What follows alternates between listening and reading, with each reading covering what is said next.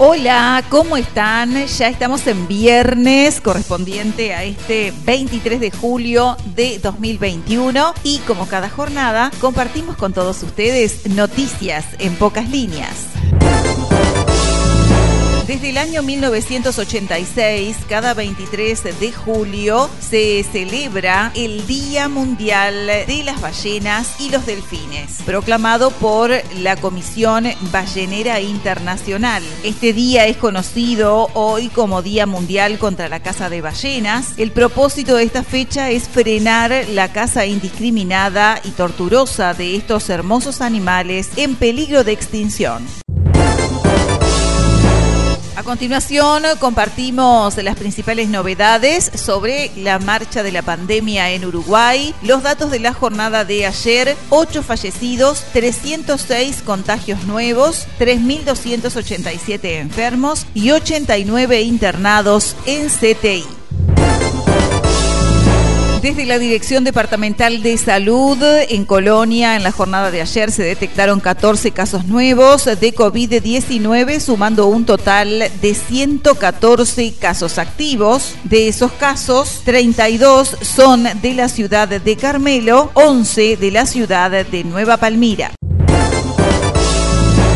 La diputada colorada Nivia Reich propuso incentivar el turismo de vacunación. Presentó el pasado lunes al secretario de Presidencia Álvaro Delgado una propuesta que busca incentivar el turismo. En el texto plantea que se permita el ingreso de extranjeros al país y que los que no estén vacunados puedan hacerlo en su estadía en Uruguay. La legisladora dividió la iniciativa en dos tipos de turistas, los inmunizados y los no inmunizados. Para los primeros, que se exige un PCR negativo al ingreso del país y otro a los siete días, mientras que para aquellos que no recibieron la vacuna contra el COVID-19, Reich propone que además de PCR negativo al ingreso y a los siete días, deban comprometerse a eh, mantenerse dentro de las instalaciones de un hotel donde se le ofrecerá un servicio completo que pueda incluir la vacunación. El próximo lunes vuelven a trabajar de forma presencial los funcionarios públicos mayores de 65. El gobierno resolvió que los funcionarios públicos mayores de 65 años vuelvan a la presencialidad. Los únicos que estarán eh, exceptuados serán los que tengan comorbilidades se realiza en Mercedes el primer acto a favor de la ley de urgente consideración en la sede del Partido Nacional en Soriano con la presencia del senador Jorge Gandini principal radar del aeropuerto de Carrasco está fuera de servicio y vendrán técnicos de Italia a repararlo. En los próximos días quedará operativo un radar militar que se trasladará desde la frontera, según informó el comandante en jefe de la Fuerza Aérea. Mientras el gobierno evalúa abrir las fronteras para turistas, el aeropuerto de Carrasco, el de Laguna del Sauce y el de Melilla están sin cobertura de radar para salidas y llegadas de aviones, según informó el semanario Búsqueda. El director general de salud, Miguel Asqueta, informó que se evalúa dar dos dosis de Pfizer a quienes hayan recibido otra plataforma, Sinovac o AstraZeneca, o una tercera dosis para quienes hayan recibido las dos dosis de la vacuna norteamericana. La tercera dosis está decidida para un grupo poblacional mejor dicho, no es un grupo, son varios subgrupos de personas que tienen algunas patologías o, o morbilidades o comorbilidades severas por ejemplo los inmunodeprimidos, por ejemplo los trasplantados, los que están en vía de trasplante, por, ejemplo, por ejemplo las personas con patología renal grave que además están en hemodiálisis y muchos de ellos también toman una multimedicación. No está, pero no dudo que ustedes saquen estas notas y puedan salir luego, mañana o el lunes la fecha, porque es inminente que el Ministerio de Salud Pública va a comunicar la agenda.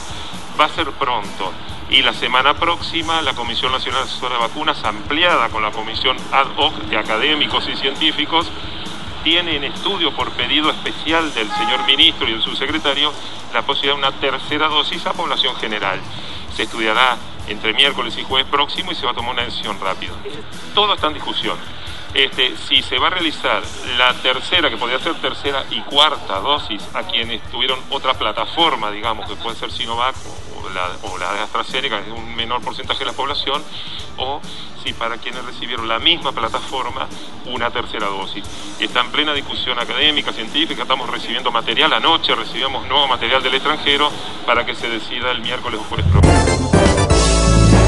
Operación Fraude Universitario. Cayó la pata uruguaya de una banda internacional de estafadores que vendía títulos falsos. Los detenidos son investigados por los delitos de estafa, falsificación de documentos y asociación para delinquir. Además, la fiscal Sandra Fleitas pretende que sean condenados por el delito de lavado de activos. Nueve personas fueron detenidas en Colonia en el marco de la Operación Fraude Universitario, investigación dedicada a rastrear la pata uruguaya de una banda internacional de estafadores que vendía títulos falsos a través de Internet. Debate, cuando guste. Andrade dispuesto a debatir con Manini Ríos sobre artículos de la ley de urgente consideración. Esa es la actitud para favorecer una decisión informada de nuestro pueblo, escribió el senador por el Frente Amplio. Con información de la ciudad de Carmelo, este sábado Caravana por el nuevo puente de Carmelo invita a la comisión del Bicentenario. Pueblo de Carmelo, te invitamos a unirte en la caravana partiendo de la Plaza Artigas hacia el nuevo puente este sábado a la hora 14. Celebremos con gozo este logro que es de todos, firma Comisión del Bicentenario.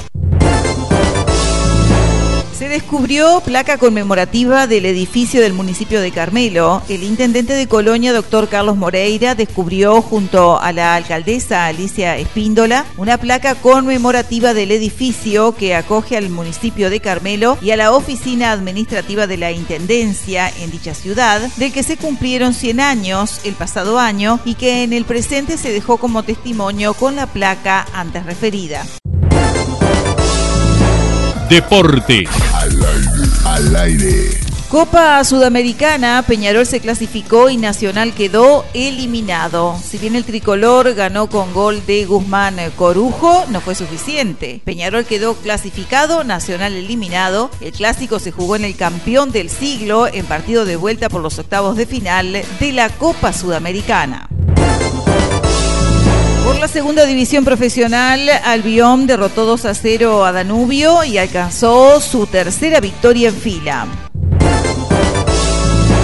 Clubes y gimnasios que pretendan aumentar el aforo deberán controlar que todos estén vacunados, así lo anunció Bausa. Con respecto a la vuelta del público a los estadios, Bausa confirmó que será solo para vacunados e informó que los menores de 12 años podrán entrar, dado que no están incluidos en el plan de vacunación. El secretario nacional de Deporte, Sebastián Bausa, anunció que los clubes y gimnasios que quieren aumentar su aforo deberán controlar que todos los que estén dentro del lugar estén vacunados.